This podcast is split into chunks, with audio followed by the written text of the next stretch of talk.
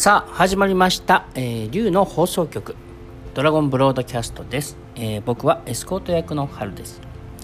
えー、竜の放送局ではあの新しい世界観新しい価値観新しい生き方新しい、えー発想ね、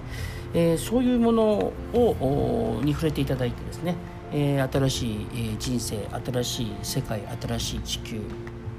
それをお作っていきましょうというそんなあ放送番組でございます。えっと今日はですねあの最近よくあのクライアントさんにお話しさせていただく話をさせてください。あのこれからはねえっ、とねえっ、とこういう時代ですよっていろんな話をいつもさせてもらってますね。であの今まで価値がないとされてきた人たちが価値があるそんな風になっていく時代ですよって今まで価値がないものと思ってたものこそ実は価値があるよ。でそこから価値を見出した時に愛とか喜びとか感謝ってものが出てきますよ。そこから世界は平和に広がっていくんです。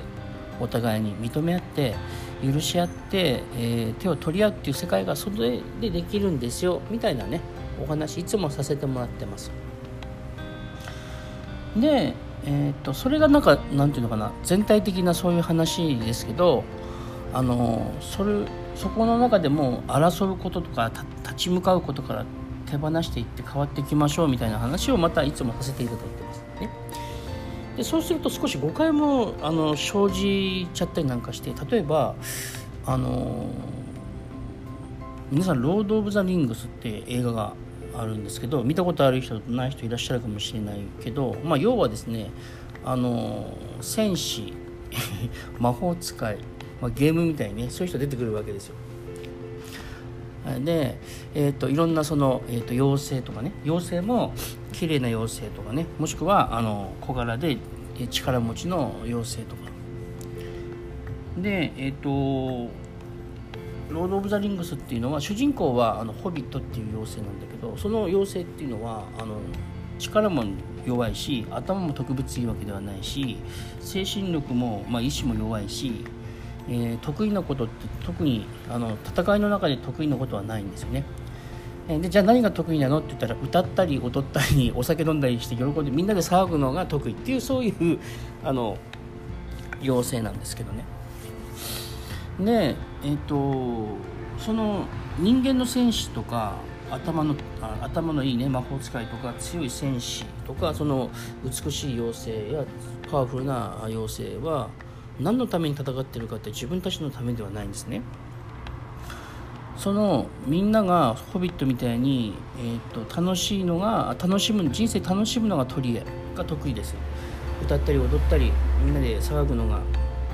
得意ですっていう人たちが楽しむことが得意な人たちが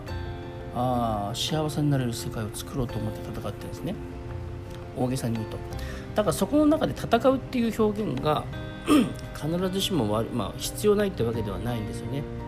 もちろんそのホビットは戦わないよ。戦わないけど僕が言いたいことは自分はあのこれからねえっ、との世界っていうのはその価値がないと思われてる人とか今まで蔑まされてた人たちがもっとね価値を見直見直される世界ですよってことだけど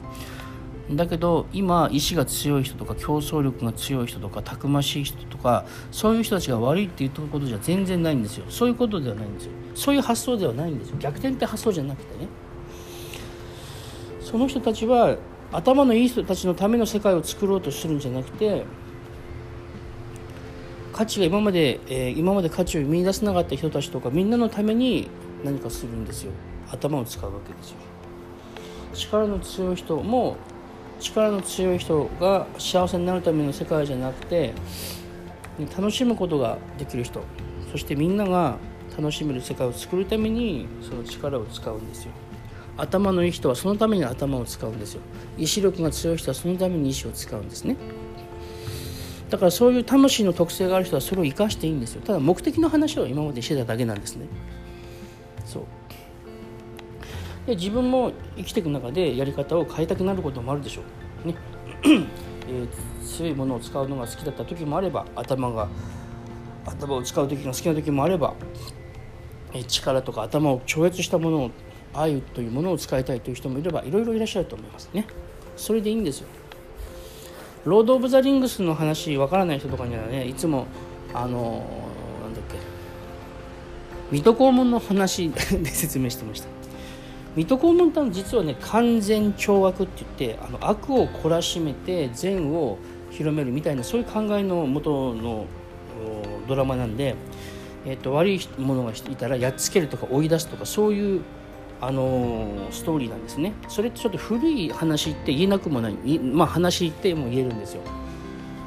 あの前回お話ししたねあのマリフィセントみたいに悪いと思われてた存在でもなんかね実はその方なりの、まあ、正義というかその方なりの理由があってその方なりの思いやその方なりの愛があってそういうことがちょっと残念だけど起きちゃったみたいなことなんだよっていう話とはちょっと違うんですね。だけどそこに愛がないかというと愛は水戸黄門にも当然あるわけですよ。全ては愛だから。いろんな形で愛がねいろんな形で地球で演じてくれているから。で 水戸黄門っていうその黄門さんっていうのはあの天下の副将軍と言われてますから将軍家のね徳川さんですから、えーと、その時の日本では最上級の侍ですよね。で助さん格さんも、えーと、町人の格好をしてるけどやっぱり本当はあのお侍さんお侍さんでもやっぱり身分の高い侍です。で他にそのあの元泥棒のお銀さんとかね忍者の屋敷とかいるわけですね。でうっかり八兵衛がいるわけですよ。えだけど何のためにそのお侍さんをその旅してるのってお侍さんって当時のあの日本っていうのは、えー、と全体の人口の多分1割もいないぐらいだと思うんですね。日本は侍の国だって言いますけど、まあ、侍がいた国で、えー、と日本はお百姓さんの国なんですね、まあ、数だけで言ったら、えーまあ、数だけの話が大事ではないけどそれで、えー、と余談でしたが、あのえーとですね、助さん、格さんはお侍さんたちが身分の高いお侍さんが幸せになる世界を作ろうと思って旅をしてるわけじゃないんですよ。まあ、あれは水戸黄門ってフィクションで作る話だけどね。水戸黄門だって黄門様だってですよ将軍家がもっと幅を利かせられるようにするための旅じゃないんですよ。みんなが幸せになるための旅をしてるんですよ。元泥棒のお銀さんだって、えーと忍者の屋敷だってそれに協力してるんですよ。つまりうっかり八兵衛みたいなあんまり役に立たないと思われちゃうようなああいう人が実はみんなを和ましてくれてみんなを幸せにさせてくれてるかもしれなくてああやって自分の、えっと、みっともないところを見せてくれてる人が周りの人の自尊心をとか虚栄心を満たしてあげたり高めてくれたりそういう癒し方をしていてくれてそれもまだ尊い愛ですよね。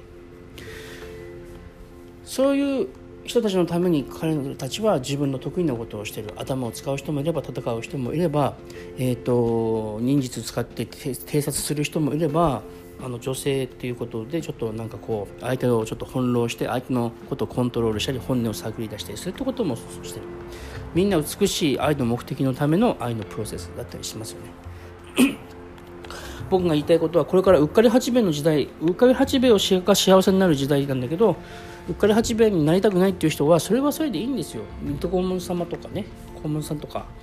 えーと、助さん、格さんみたいな屋敷みたいなお銀さんみたいな人もそれはそれで役割があるんでね。丈夫ですね。そうしてくださいって話でした。えっ、ー、とちょっと今日長くなっちゃったけどこんな感じです。またお会いしましょう。ありがとうございました。